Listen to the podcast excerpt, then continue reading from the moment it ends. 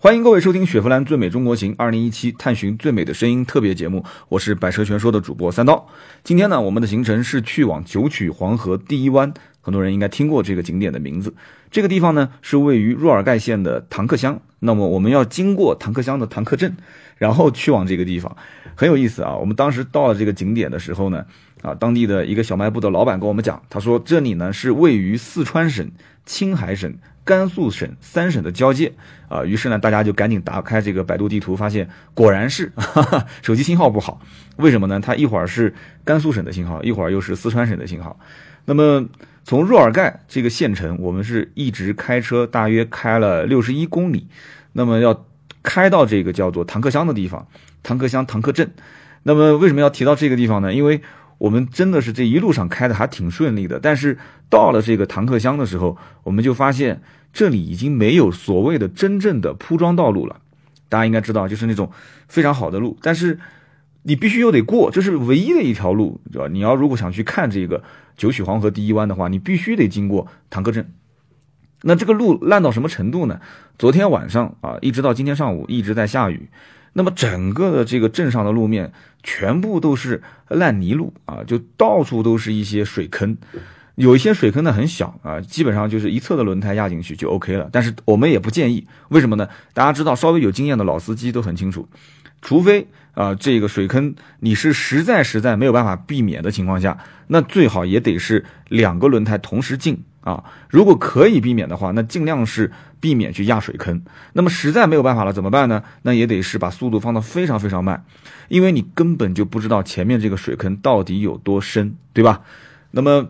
这个我相信很多人都有经验啊。那我们今天呢，车队里面都是一些老司机，特别是我们的领队，领队就跟我们就说，那么首先呢，头车是我们的雪佛兰的皮卡啊，就是库罗德。那么库罗德先得往前开啊，他去探路。换句话讲，就是它是我们整个车队当中越野能力最强、通过性最好的车型，对吧？它是个大皮卡，它就是用来干这个事情的。所以它在前面带路，它帮我们去趟水坑。那么后面跟着的是谁呢？后面跟着的是探界者。那我们今天仍然开的跟昨天一样，我们是创酷啊，我们是这个小型的 SUV。所以呢，在涉水的深度以及我们一旦要遇到了深坑啊，就是水坑的话，就是前面的库罗德也好，或者是创酷也好，它整个车辆的接近角和离去角。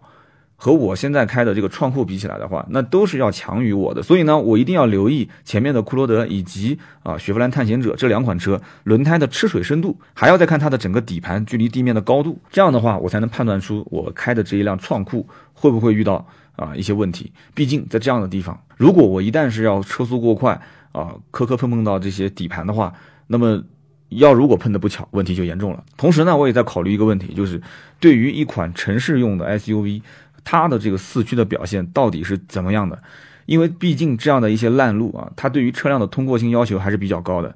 那么整个穿越。啊，这个坦克镇的过程当中呢，说实话，我对创酷的这个表现，就是开这种烂路的表现，我是非常非常满意的。而且我身边的就车上的几个小伙伴也都非常满意。首先一点就是整个车在摇摇晃晃啊，就是压水坑、出水坑，然后就是各种泥泞的这个道路，它的整个的车身晃动是在我可以接受的范围之内。而且最关键的就是整个车车内是没有任何异响的，因为当时在行驶过程当中，我还特意让大家一起留意。我说这个小型 SUV 又装了那么多的行李，再加上我们四个成年人在车上，稍微的这个车辆的质量有些问题啊，或者说这个车的底盘不扎实的话啊，用材用料有一些偷工减料的话，那这个车应该讲在这种剧烈的晃动的下，而且车上承载了这么多人和行李，它应该多多少少有一些吱呀吱呀的响声，我觉得都是可以理解的。但是呢，在整个穿越坦克箱的过程当中。没有任何的异响，这一点我可以拍着胸脯的讲啊，就是我是非常非常留心这个车辆有没有异响。同时啊，等我感觉到这个车好像在我们就比方说遇到一个深坑，然后因为我不敢速度过快嘛，所以我车子相当于是陷在这个深坑里面，车子停稳了，然后我我确定已经是车子的一侧轮子在这个水坑里面，我再加速，然后脱困，这个过程当中你会发现明显有一侧的车轮。开始有一些稍微的打滑的现象，但是车辆很明显，它非常快的会做出反应，然后分配动力给那些有抓地力的车轮。虽然说创酷只有一款车是四驱，就是我们现在开的这一款，但是大家千万千万不要小看这个四驱的能力啊！就不是说这个四驱仅仅只是一个图有一个名声啊，它就是一个四驱车，它真的是可以帮你脱困，而且大家可以想象一下，一个更适合在城市道路开的小型 SUV 啊。它要兼顾舒适性的同时，又要让你有一些越野能力。其实我个人觉得，这个“越野”两个字应该是打双引号的。为什么呢？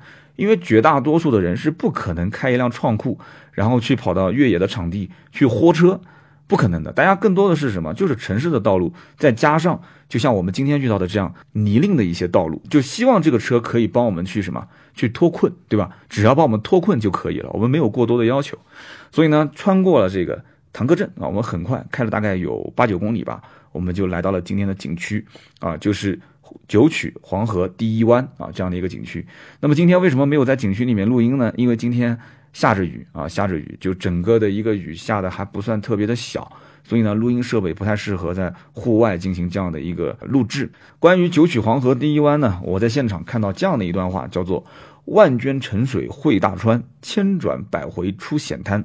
滔滔长江祭思明，力发黄河第一湾。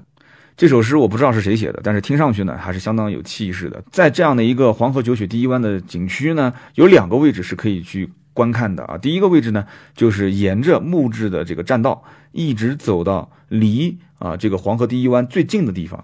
那么这个地方呢，你基本上就跟它是属于就是平视啊这样的一种位置。第二个呢，就是它当地有一个呃电梯，你没有听错啊，真的，我在藏区很少能见到这种景区带电梯的。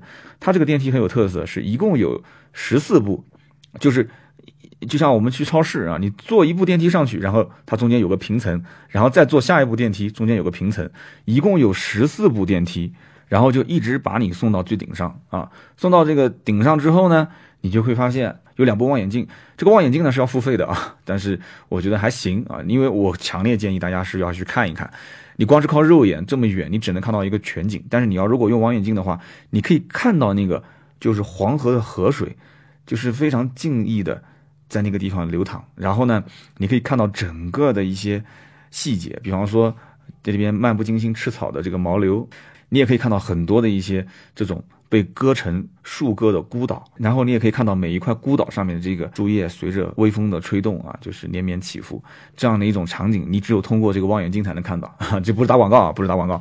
我们继续往下说，当时呢，我在这个高处看和在下面看的感觉完全不一样，真的，因为你在制高点上去看的时候，你可以看到全景，包括我就像我昨天在花湖的时候跟大家聊的，远处有山。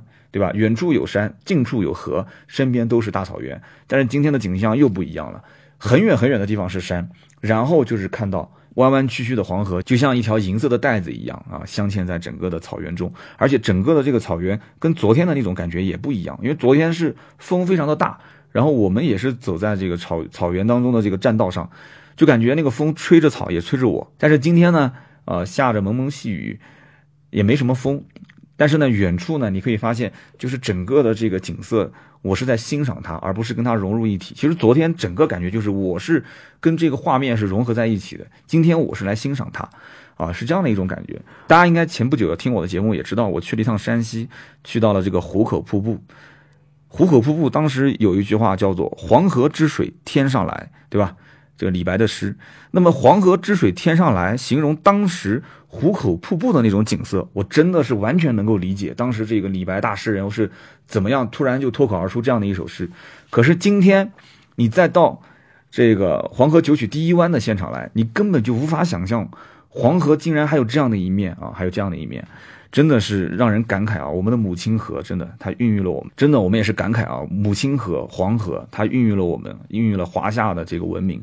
这个黄河呢，很多人也都很清楚，它是发源于青海巴颜喀拉山，然后自西向东，一直到这里啊。到这里是什么呢？是黄河跟白河汇合而成，然后绕了一个一百八十度的大弯。对吧？所以说这里的景观真的是值得一看啊！九曲黄河第一湾啊，非常值得推荐大家去玩。然后呢，今天下午我们是要开车一直从九曲黄河第一湾，也就是唐克乡啊、唐克镇这个地方，要开往阿坝县。那么整个的行程是一百五十多公里，而且整个都是山路，弯弯曲曲啊，曲曲折折。我们的车速呢，基本也就在六十到八十码上下。而且中途我们还要休整，因为毕竟不是说完全是为了赶时间，所以呢，我们开了差不多有三个多小时，呃，实话讲，创酷真的就非常适合在这样的一个路况下去工作啊，因为道路也很好，路况也很好，但是呢，它不是一条大直线，就不停的要转弯，而且车速呢，虽然说六十到八十不算特别快，但是你要知道我们车重啊，对吧？一点四五吨，再加上我们车上四个成年人，还有后备箱那么多的行李，所以整个车在转弯的过程当中呢，它的支撑性，它的整个车辆所回馈出的那种舒适度，我觉得其实说一个画面，大家就可以感觉到了。